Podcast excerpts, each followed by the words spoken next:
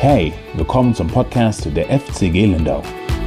Wir sind eine Gemeinde, die sich leidenschaftlich für das Wort Gottes einsetzt und das Evangelium mit dieser Generation teilen möchte.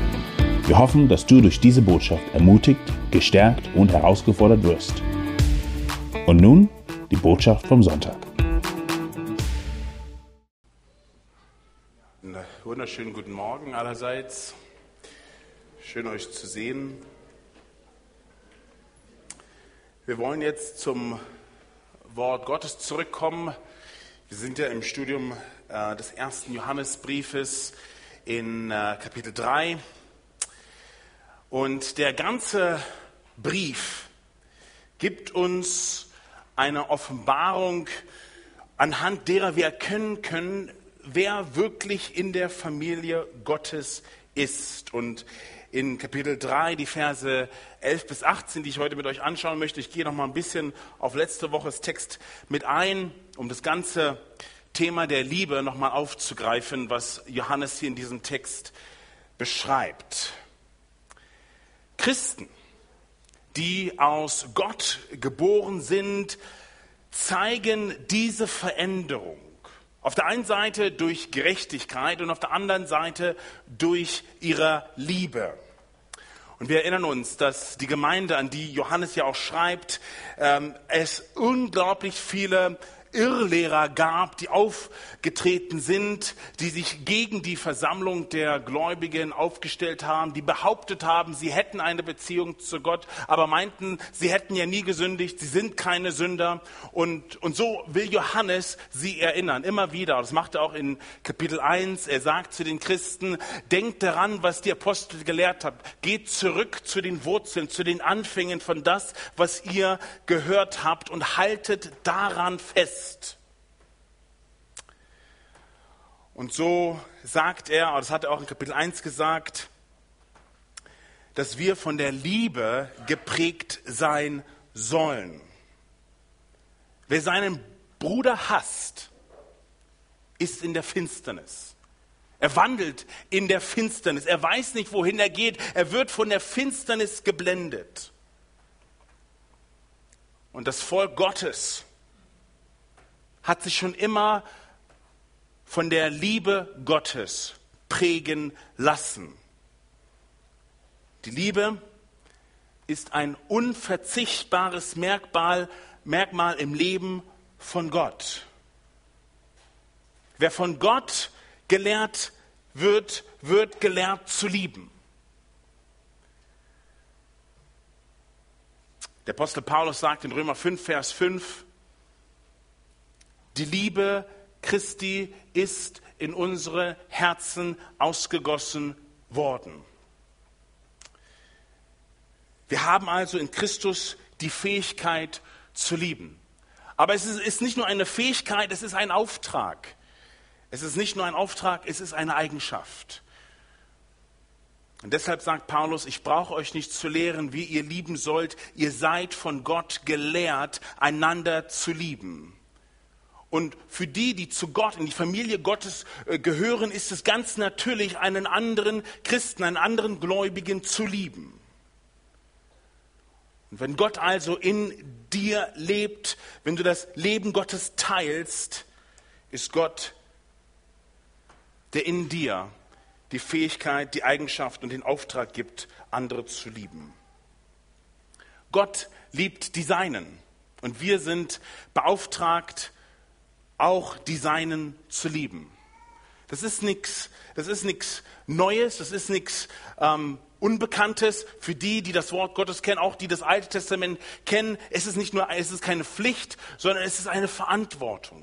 Es ist ein Beweis dafür, dass Gott, der die Liebe ist, der in deinem und in meinem Leben wohnt, dass Gott seine Liebe in dir ausgegossen hat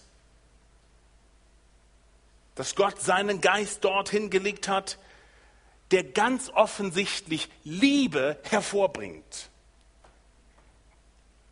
Die Wahrheit über Jesus Christus ändert sich nicht.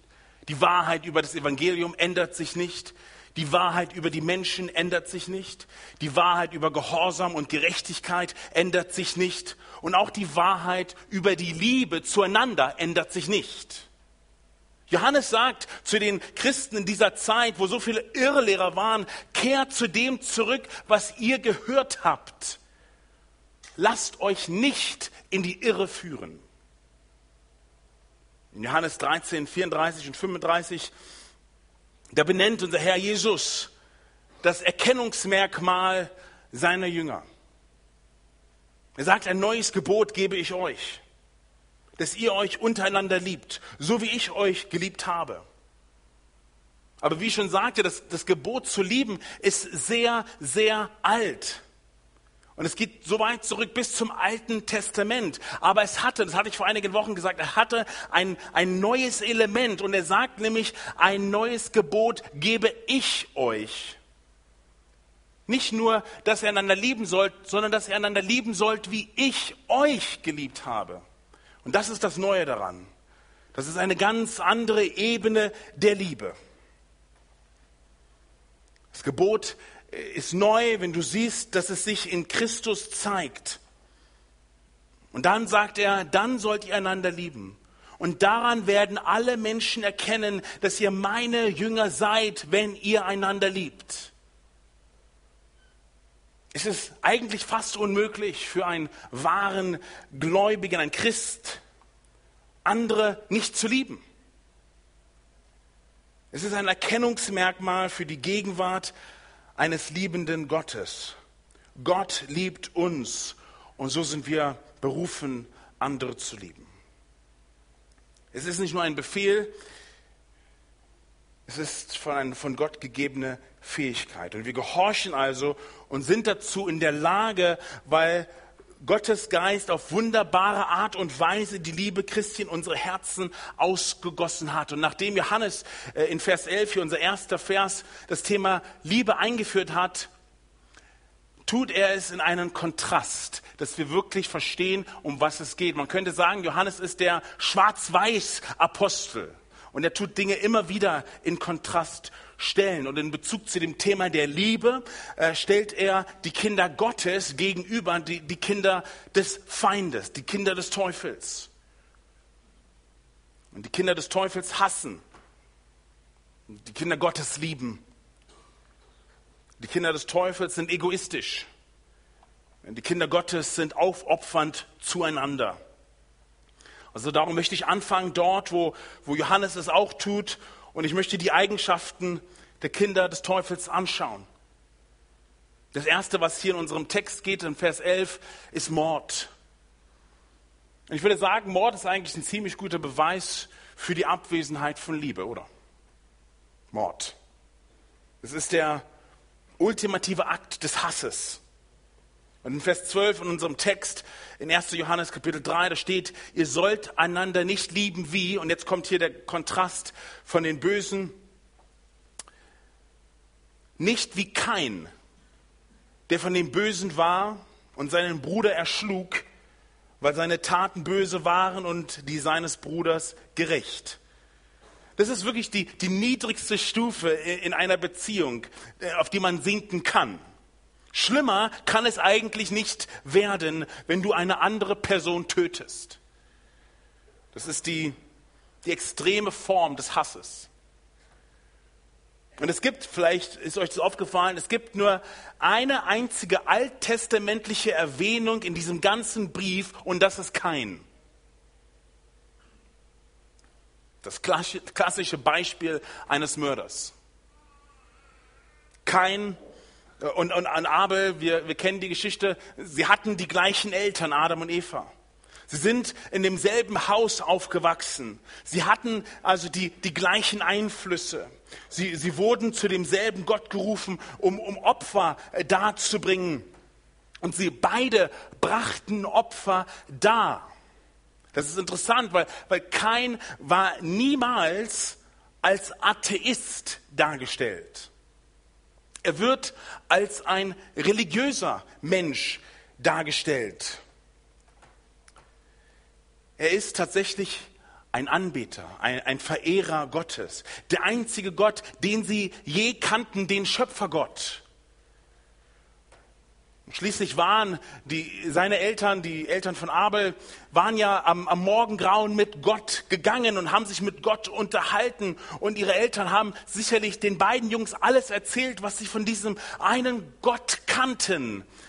Also sie waren eigentlich so nah, wie es auch geht, zu einem persönlichen Zeugnis von einer persönlichen Beziehung und Erfahrung und Begegnung mit dem lebendigen Gott. Und so kannten sie den Gott, der ihre Eltern wegen ihrer Sünde bestraft hatte. Sie kannten den Gott, der die Erde verflucht hatte und den Fluch auf die Schlange gelegt hatte. Kain und Abel, sie, sie kannten den Gott, der nicht nur den, den Fluch, sondern auch den Segen über Adam und Eva verhängt hatten. Äh, sie, sie kannten den Gott, der versprochen hatte, dass es ein Nachkomme geben wird von der Frau, der eines Tages den Kopf der Schlange zertreten würde. Sie kannten den einen wahren Gott und das taten sie beide. Kein war kein Atheist. Er war ein religiöser Mensch. Und er kam als Anbeter Gottes. Und das müssen wir verstehen.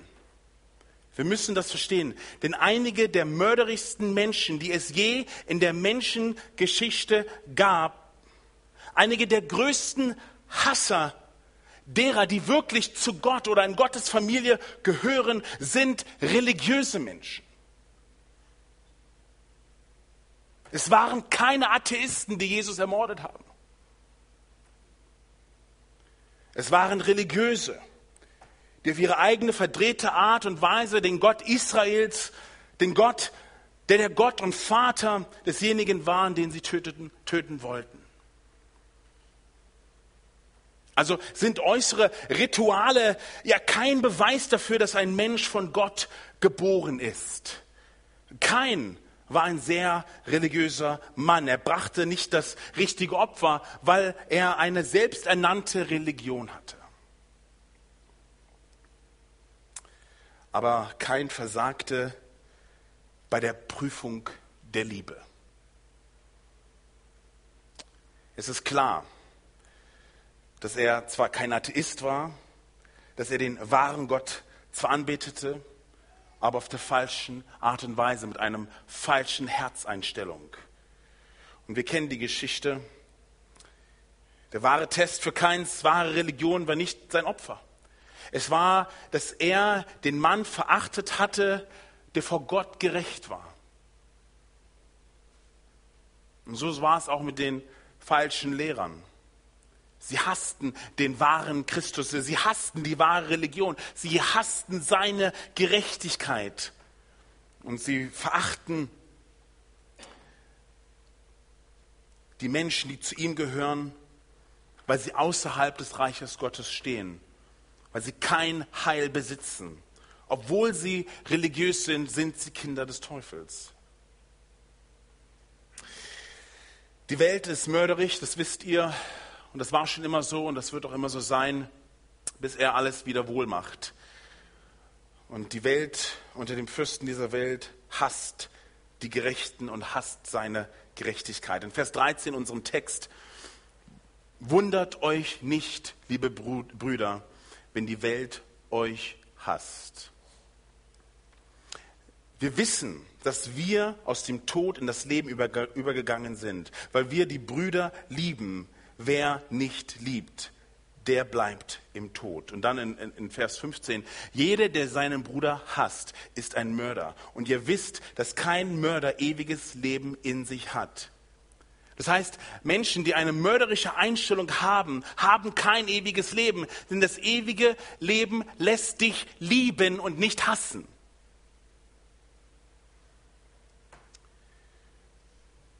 Der einzige Unterschied zwischen Mord und Hass ist die Tat. Aber in Gottes Augen ist Hass das moralische Äquivalent zu Mord. Zurück hier zu Vers 13 vielleicht. Wundert euch nicht, wundert euch nicht, wundert euch nicht, wenn die Welt euch hasst. Es gehört dazu. Es liegt an den Kindern des Teufels und sie haben nichts mit uns gemeinsam. Und der Hass der Welt, er ist nicht erstaunlich, er ist nicht schockierend, er ist nicht geheimnisvoll, er ist nicht schwer zu verstehen. Es ist genau wie bei Kain und Abel. Er hasste seinen Bruder, weil seine Taten böse waren und die Taten seines Bruders waren gerecht. Es, es, ist nur zu erwarten, dass die Bösen die Gerechten weiterhin so betrachten und behandeln wie kein seinen gerechten Bruder, weil sie alle denselben Vater haben. Hass. Hass auf Gläubige ist ein Zeichen dafür, dass ein Mensch Gott nicht kennt. Und durch ihren Hass offenbart die Welt ihren wahren Charakter. Kein hasste Abel. Die Menschen hassten Jesus. Die jüdischen Führer hassten ihn. Sie hassten die Apostel und, und brachten alles, alle bis zum Märtyrertod, bis den einen Johannes selbst, den sie ins Exil getan haben, auf die Insel Patmos. Und in der Geschichte der Kirche wurden geistliche Leiter gehasst, die Reformatoren waren gehasst, die Nonkonformisten wurden verfolgt und gehasst. Und auch heute werden mehr Christen für die Sache Jesu Christi verfolgt als je zuvor in der Menschengeschichte. Zehntausende Menschen sterben jedes Jahr, weil sie zu Christus gehören.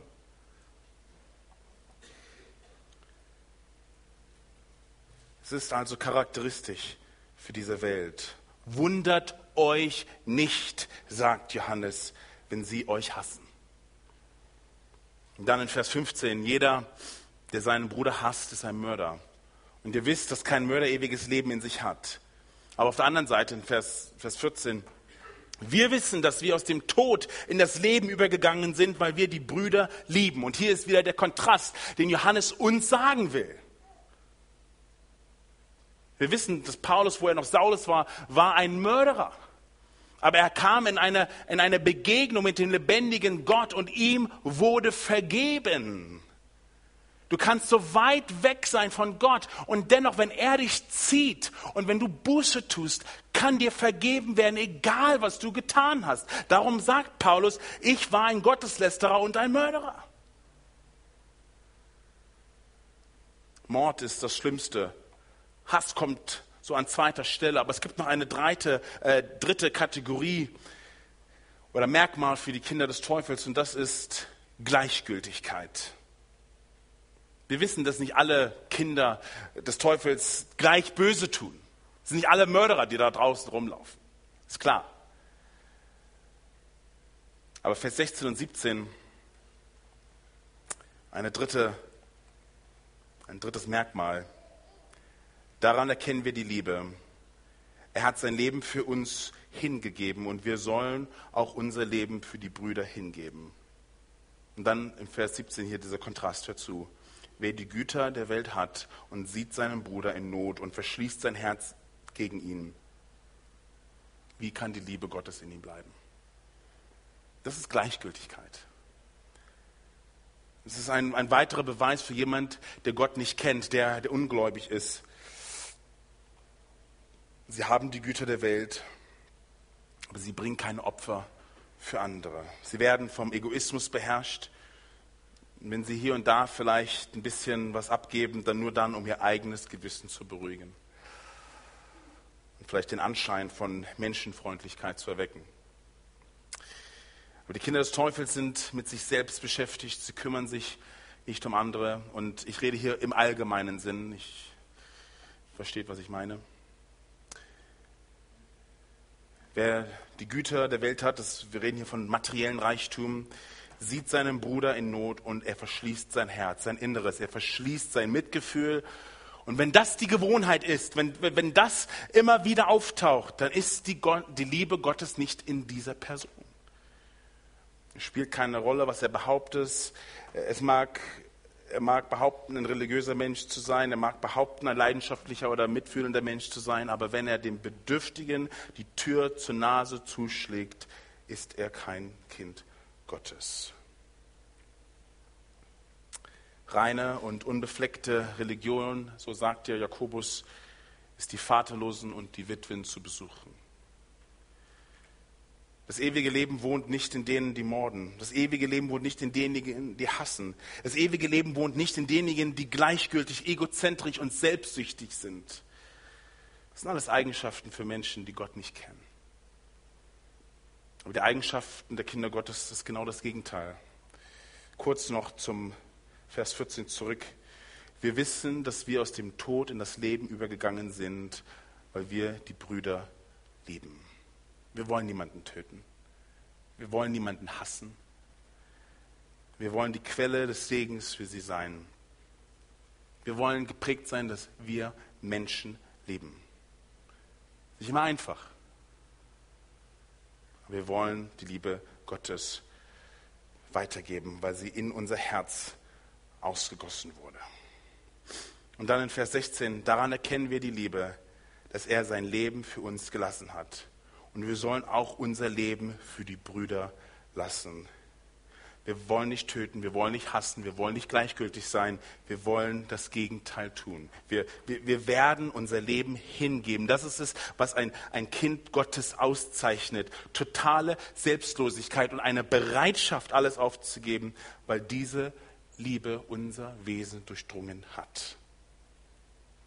Durch die Güte Gottes sind wir von unseren früheren Einstellungen befreit worden. Ich denke da an Epaphroditus.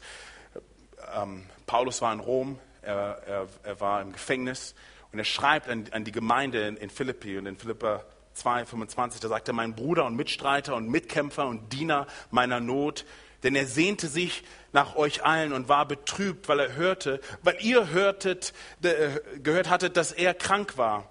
In der Tat war er krank bis zum Tod, aber Gott hatte Erbarmen mit ihm und nicht nur mit ihm, sondern auch mit mir, damit ich nicht Kummer über Kummer habe.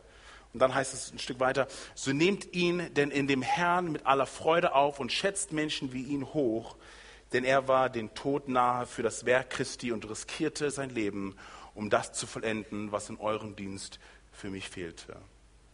Hier war ein Mann, der gezeigt hat, dass er ein Kind Gottes war, weil er sein Leben für die Sache Christi opferte. Und Paulus hatte dieselbe Einstellung, darum sagt er, denn, denn für mich ist das Leben Christus, das Sterben aber ein Gewinn. Er sagt, ich opfere mein Leben als Opfer und Dienst für euren Glauben. Freunde, Jesus hat gezeigt, dass es keine größere Liebe gibt als die, dass ein Mensch sein Leben für seine Feinde hingibt. Jesus hat das getan. Und wir sollen auf dieselbe aufopferungsvolle Weise lieben. Wir sollen so leben, dass wir, dass, dass, dass wir Leben bringen und nicht den Tod. Wir sollen so lieben, dass wir Zuneigung bringen und nicht Hass. Wir sollen so leben, dass wir Bedürfnisse aufopferungsvoll stillen und nicht gleichgültig sind. Der Kontrast ist hier deutlich und ich glaube unmissverständlich. Und dann gibt es in Vers 18 eine letzte Aussage in diesem Text, eigentlich eine Aufforderung an uns, meine lieben Kinder, lasst uns nicht lieben mit Worten oder mit Zunge, sondern in Tat und in Wahrheit. Daran werden wir erkennen, dass wir in der Wahrheit sind und unser Herz vor ihm versichern. Deine Liebe übrigens ist nicht nur ein Zeugnis für andere, die um dich herum sind, dass du zu Gott gehörst, aber sie ist auch für dich selbst ein sicheres Zeugnis. Ein Bekenntnis ist nicht genug. Liebe, indem du dein Leben verschenkst. Vers 16. Wir geben unser Leben für die Brüder. Vers 17.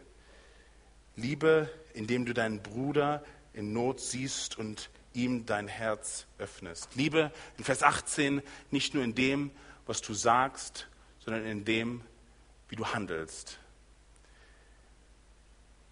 Es sind nicht nur die Worte auf deiner Zunge, sondern die Taten, die die Wahrheit dieser Liebe in dein Herzen manifestieren. Und ich denke, hier zeigt uns Johannes auch ganz unmissverständlich, was das Wesen und den Charakter eines wahren Christen ausmacht. Und mögen wir als FC Gelindau, möge jeder einzelne von uns, der heute hier ist und diese Predigt hört, geprägt sein von der Liebe Gottes. Denn sie überführt die Welt, die seinen Namen so unglaublich dringend hören muss. Vater, so danke ich dir für dieses Wort. Ich danke dir, Vater, dass du uns deine Liebe gegeben hast, dass sie ausgegossen wurde in unser Herz. Und ich möchte dich bitten, Jesus, dass wir in unserem Alltag, auf Arbeit, zu Hause mit unseren Freunden, dass wir geprägt sind von Liebe, dass wir erkennen, Vater, dass du uns so sehr geliebt hast, dass du deinen einzigen Sohn gesandt hast. Dass wer auch immer an dich glaubt, nicht verloren geht, sondern gerettet. Und möge das, Vater, die Botschaft sein, die die FC Lindau proklamiert. Amen.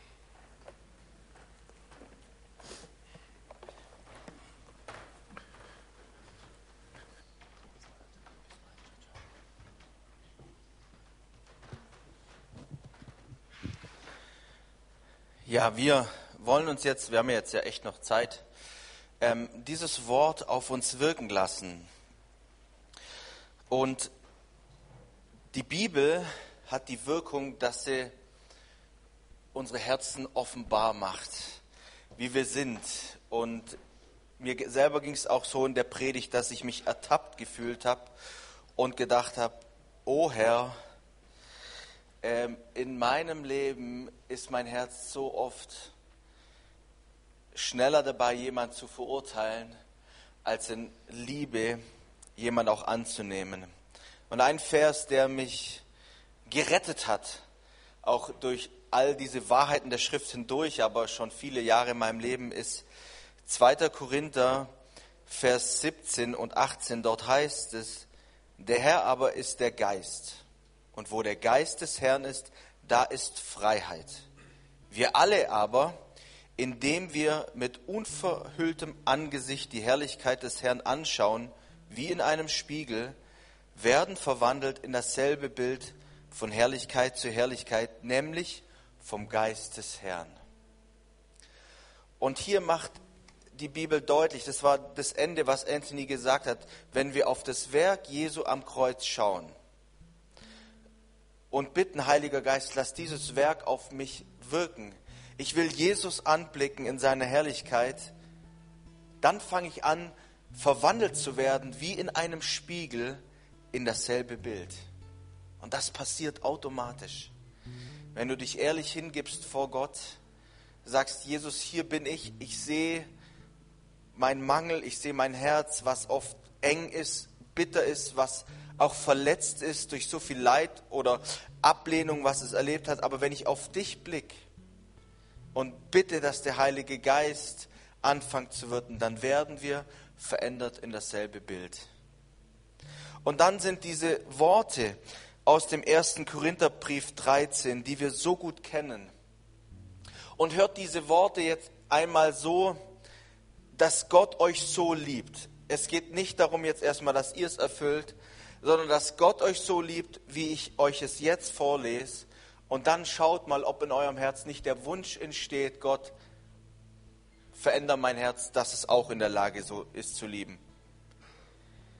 Die Liebe ist langmütig und gütig. Die Liebe beneidet nicht. Die Liebe prahlt nicht. Sie bläht sich nicht auf. Sie ist nicht unanständig. Sie sucht nicht das Ihre. Sie lässt sich nicht erbittern. Gottes Liebe zu dir lässt sich nicht erbittern. Sie rechnet das Böse nicht zu. Sie freut sich nicht an der Ungerechtigkeit, sie freut sich aber an der Wahrheit. Gottes Liebe erträgt alles, glaubt alles, hofft alles und sie erduldet alles. Und wenn wir das erleben, wie Gott seine Liebe zu dir ist, dann streck ihm dein Herz hin und bete, Geist Gottes, veränder mich. Aber zuerst musst du in die Herrlichkeit Gottes hineingeblickt haben, dass du verwandelt werden kannst. Und das wollen wir tun im nächsten Lied, dass wir Jesus zu Jesus kommen und sagen, Herr, wir wollen deine Herrlichkeit sehen, deine Liebe und dann unsere Herzen ihm auch hinstrecken, dass er uns verwandelt. Nach diesem Lied darf ich Daniel Baldorf nach vorne bitten, der eigentlich heute hätte Lobpreis machen müssen, aber er sich so schwer am Finger verletzt hat, dass die Ärzte schon gedacht haben, sie müssen den Finger abnehmen. Aber er kann es euch nachher besser erzählen. Aber jetzt wollen wir zu Gott kommen und ihm unsere Herzen hinstrecken und bitten, lass uns schauen im Geiste, durch den Heiligen Geist in deine Herrlichkeit, in deine unfassbare Liebe. Und dann steigt der Wunsch auf, Herr, verändere uns. Wir hoffen, dass das Wort Gottes in dein Leben gesprochen hat. Danke fürs Zuhören und vergiss nicht, unseren YouTube-Kanal zu besuchen. Du findest uns auch auf Instagram, Facebook und natürlich auf unserer Website www.fcg-lindau.de. Bis nächste Woche, wenn wir wieder in das lebendige Wort Gottes eintauchen. Tschüss.